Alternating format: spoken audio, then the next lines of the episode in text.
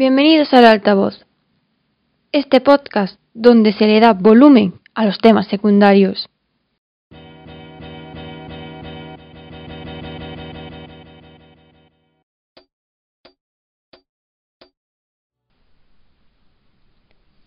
Estamos en las primeras semanas de marzo, semana en la que siempre se celebra y se pone la vista en las mujeres.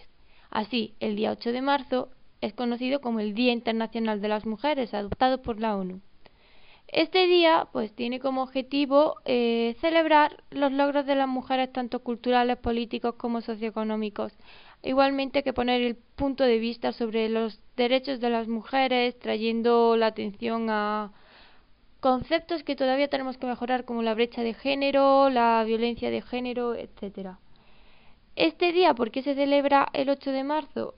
Bueno, tiene su origen en los movimientos eh, de Norteamérica y Europa durante el principio del siglo XX, empezando por el Partido Socialista de América en Nueva York en 1909, lo que inspiró a los alemanes en el 1910, y por último a la Rusia soviética, empezando por la Revolución de Febrero en 1917. En 2021 el 8M viene marcado por la ausencia de las marchas feministas multitudinarias que estaban llegando y siendo vistas en todos los puntos de España y en todos los puntos del mundo. Sin embargo, este año se ha hecho viral en España un vídeo de Roma Gallardo preguntando a feministas en el 8M, en el cual pregunta sobre la igualdad de los sexos y claro, la gente se queda un poco pillada, pero nos falten derechos a las mujeres frente a los hombres. La perspectiva desde hay que mirarlo es ¿Realmente se cumplen esos mismos derechos para hombres que para mujeres? A continuación vamos a ver unos pocos ejemplitos. El primer punto sobre el que vamos a poner el foco va a ser los techos de cristal. Los techos de cristal, como muchos sabréis, es la diferencia salarial entre el hombre y la mujer. Según la ley, estos están prohibidos. Esto entró en vigor el 13 de octubre de 2020. Sin embargo, no es tanto el salario al que adquieran las mujeres y los hombres, que está muy bien que esté igualado, sino por qué los altos cargos continúan siendo en su mayoría hombres. ¿Por qué se sigue perpetuando esto? Para empezar, según los datos del INE, la tasa de empleo y la brecha de género según grupos de edad y periodo, los hombres trabajan alrededor de un 20% más que las mujeres. Además, como hablábamos antes de los altos cargos, las mujeres en órganos superiores y altos cargos de la Administración General del Estado no superan el 47,8%, que es en el grupo de presidencia de gobierno, vicepresidencia y ministerios. Después, en cuanto al sector privado, las mujeres en la presidencia y en los consejos de administración de las empresas del IBEX 35 no supera el 20%, un dato más que triste. Otro de los grandes factores es la baja por maternidad y paternidad. Como estamos viendo, se están igualando todos los derechos. Tanto es así que a la hora de tener un hijo, tanto los padres como las madres obtienen el mismo permiso por paternidad o maternidad. Esta nueva ley entró en vigor en 2021. Pero ¿qué pasa? Que aún así sigue siendo a la hora de realizarle una entrevista a una mujer a la que se le pregunta si tiene pensado tener hijos.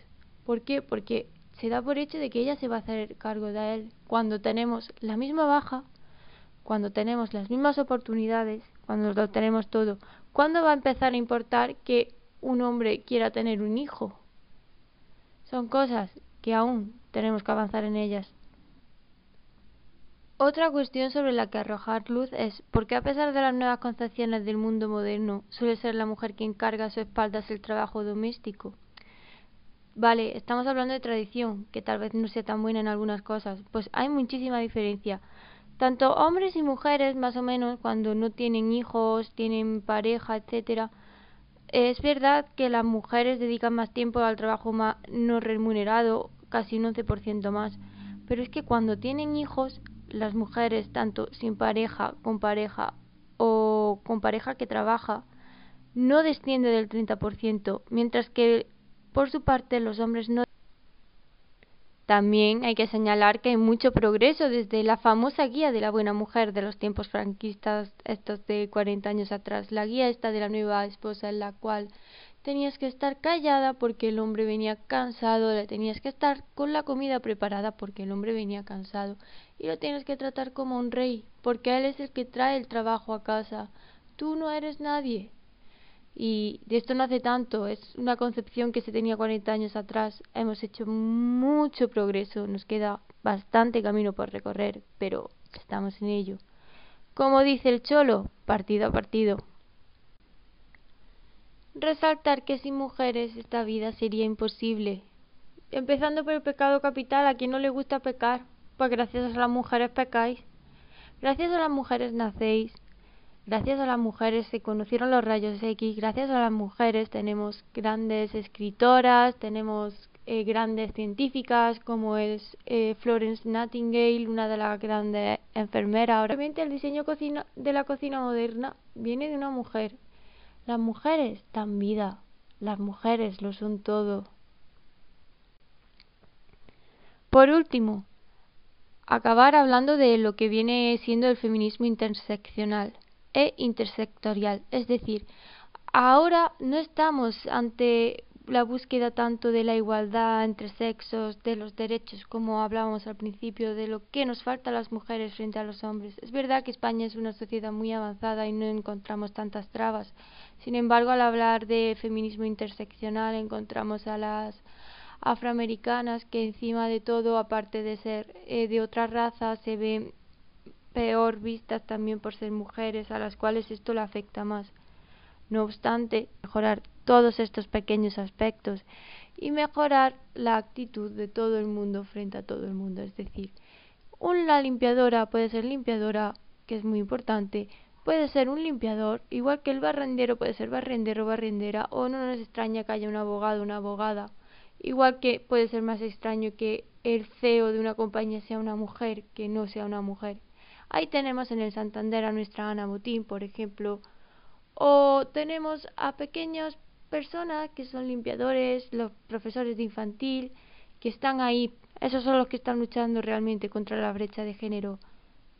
Por todo esto, feliz 8M. Nos vemos el año que viene.